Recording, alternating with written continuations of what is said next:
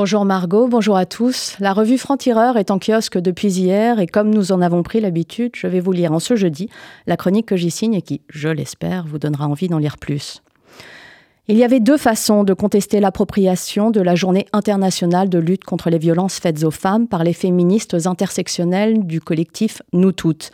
Face à celles qui voudraient faire oublier les filles et les femmes victimes de la violence islamiste, il n'y avait que deux choix, le bon ou le mauvais, résister ou déserter. Plusieurs associations féministes universalistes et laïques ont fait savoir qu'elles refusaient de battre le pavé aux côtés de ce féminisme à l'empathie hémiplégique. Si on comprend le ressentiment, il reste une démission. Se taire n'a jamais été le meilleur moyen de se faire entendre. Vaillantes, d'autres ont refusé l'intimidation. Saluons le collectif Nous Vivrons, qui, derrière Sarah Eisenman, unie par le moment et sans l'habitude du militantisme, a voulu porter la voix des femmes israéliennes en brandissant les visages des kidnappés du Hamas, en rappelant les viols et les massacres du 7 octobre, encadrés par des CRS, admonestés par des antifas, encerclés par des drapeaux palestiniens de ceux qui cachent l'antisémitisme derrière un antiracisme de façade, ces femmes n'ont rien lâché jusqu'à ce que les forces de l'ordre privilégient le départ, question de sécurité.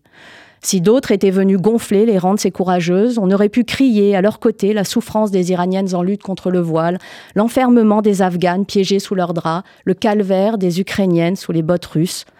Soyez leur voix que leur relais refuse d'être bâillonné par lassitude ou par colère. Margot et nos auditeurs, vous pourrez lire ce billet dans la revue Franc-Tireur en kiosque depuis hier.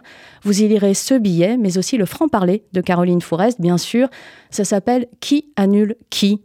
Et il y est question de la vérité sur ces étudiants et ces stars américaines que l'on dit annuler en retour de leur soutien à la cause palestinienne.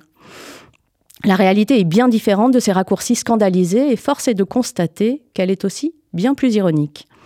Notre sujet à la une, c'est le procès suite à la décapitation de Samuel Paty. Ceux qui ont mis une cible dans le dos du professeur sont désormais à la barre, à Paris et à huis clos. Génération complice, c'est notre titre. Ces six adolescents doivent désormais répondre d'avoir désigné le professeur assassiné. La grande récup ou comment deux morts atroces sont partagées, tel un butin de guerre, par l'extrême droite et l'extrême gauche. On parle de Thomas à Crépole et Mourad en Val-de-Marne. Le portrait qui fâche, c'est celui d'Angelina Davis, la panthère Davis, c'est son titre. Vous découvrirez en quoi et pourquoi. C'est signé Yann Barth.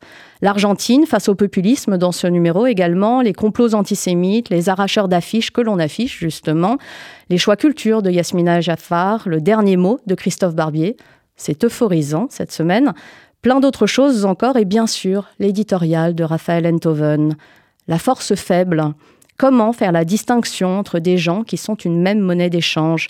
Raphaël Enthoven nous parle de ces otages du Hamas tant attendus dont la libération est obtenue au compte-gouttes en échange de prisonniers palestiniens, souvent des criminels islamistes. Cette dissymétrie doit être questionnée, tout comme la position dite de force d'Israël à ce moment de la guerre qu'il oppose au Hamas. La raison est un combat, c'est le nôtre à franc-tireur, comme ici, à RCJ.